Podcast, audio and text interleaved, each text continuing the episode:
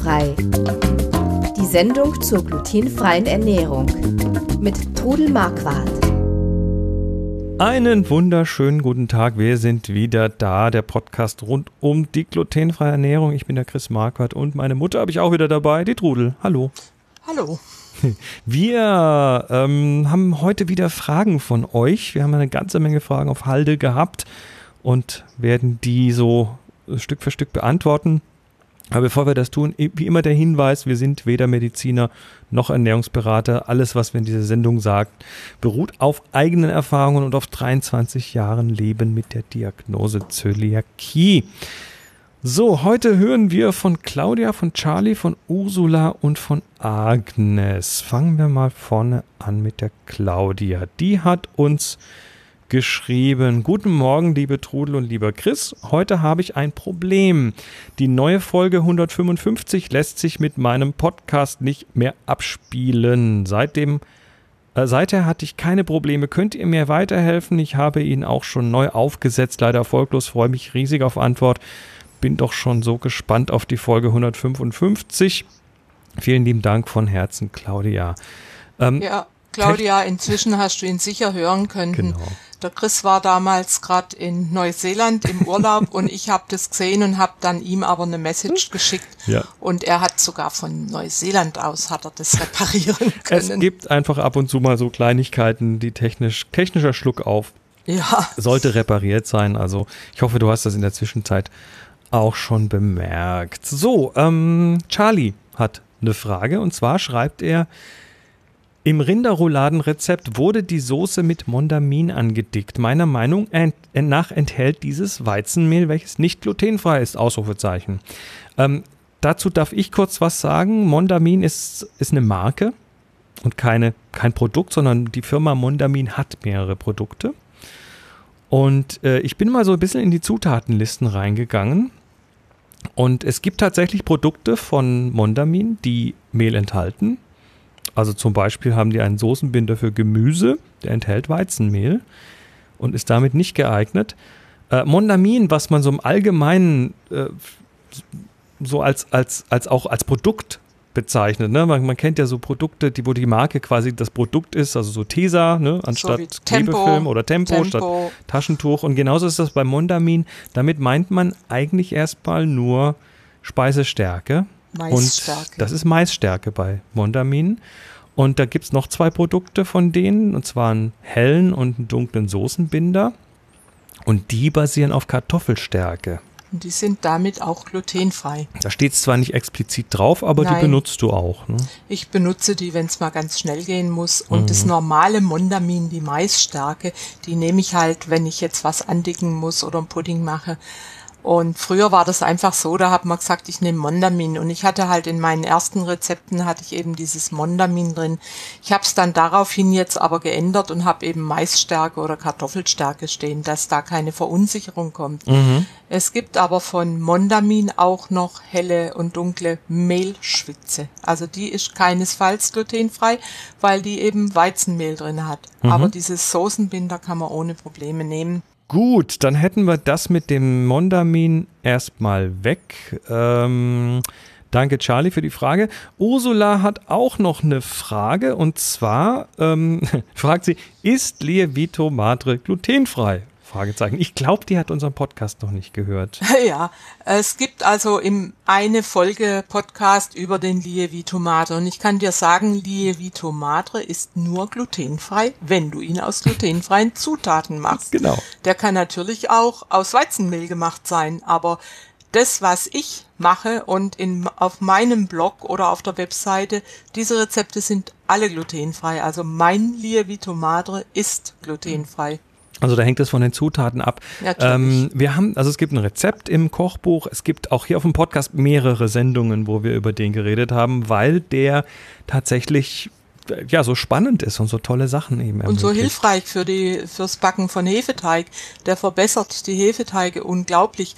Und es ist halt am Anfang, wenn man ihn ansetzt, ist das mal ein bisschen Arbeit. Und wenn man ihn dann hat, muss man immer nur aufpassen, dass man zwei, drei Esslöffel aufbewahrt und äh, den Rest dann weiterverarbeitet zum nächsten Hefeteig abends ansetzen. Am nächsten Tag kann man damit wieder backen. Tja. Das ist also ganz toll.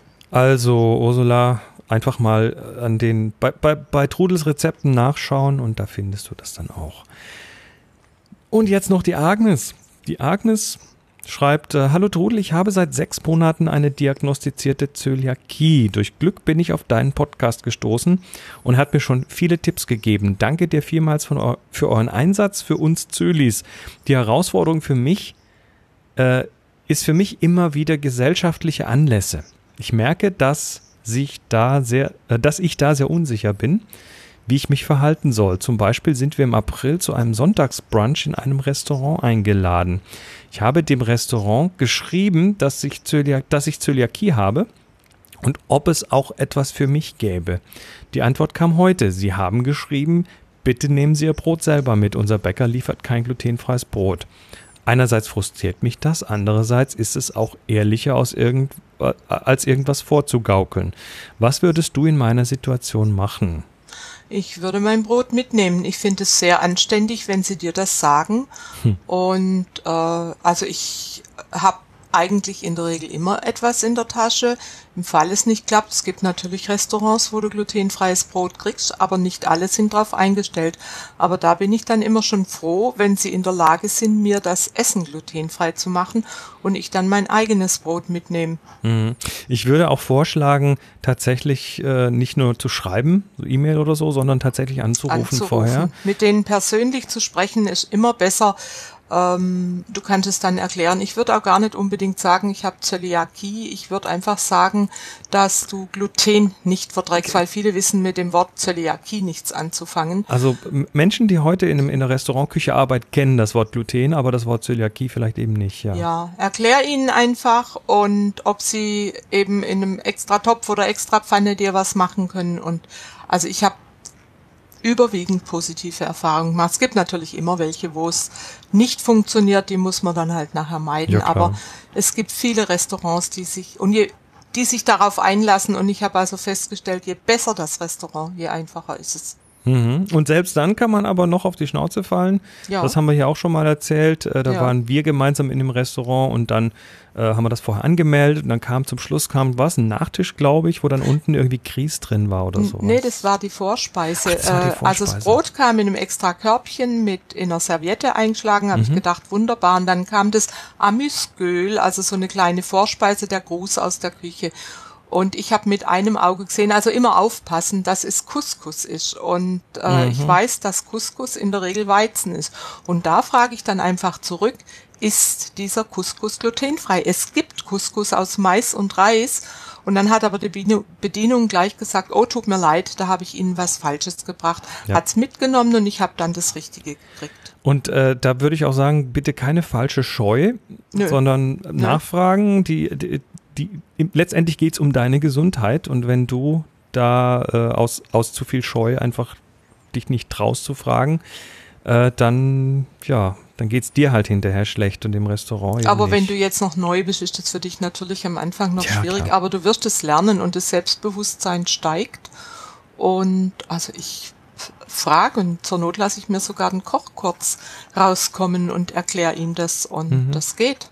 Äh, interessant, ne? Mit Moni mache ich das ja auch immer wieder. Moni muss ja laktosefrei leben oder sollte zumindest. Die hat eine recht aus, ausgiebige Laktoseintoleranz und ähm, wir sind eigentlich regelmäßig in Cafés, wo wir dann immer explizit fragen, haben Sie, haben Sie laktosefreie Milch?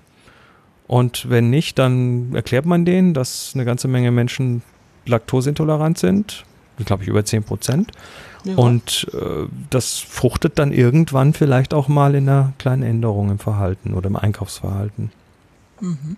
Gut, damit sind wir für diese Folge, fragt Rudel, durch. Wir äh, kommen nächstes Mal wieder mit einer Folge, fragt Rudel. Wir haben nämlich immer noch Fragen von euch. Und wenn ihr selber noch Fragen uns über den Zaun werfen wollt, dann tut das bitte auf glutenfrei-kochen.de dort im Podcast einfach auf den grünen Knopf drücken und dann landet das hier bei uns und wir sprechen gerne hier in der Sendung drüber. Herzlichen Dank an die Clau nee, doch an die Claudia, Charlie, Ursula und Agnes und bis zum nächsten Mal. Bis dann. Tschüss. Tschüss. Sie hörten glutenfrei Die Sendung zur glutenfreien Ernährung mit Todel Marquardt. Über 900 glutenfreie Rezepte und weitere Informationen auf www.glutenfrei-kochen.de.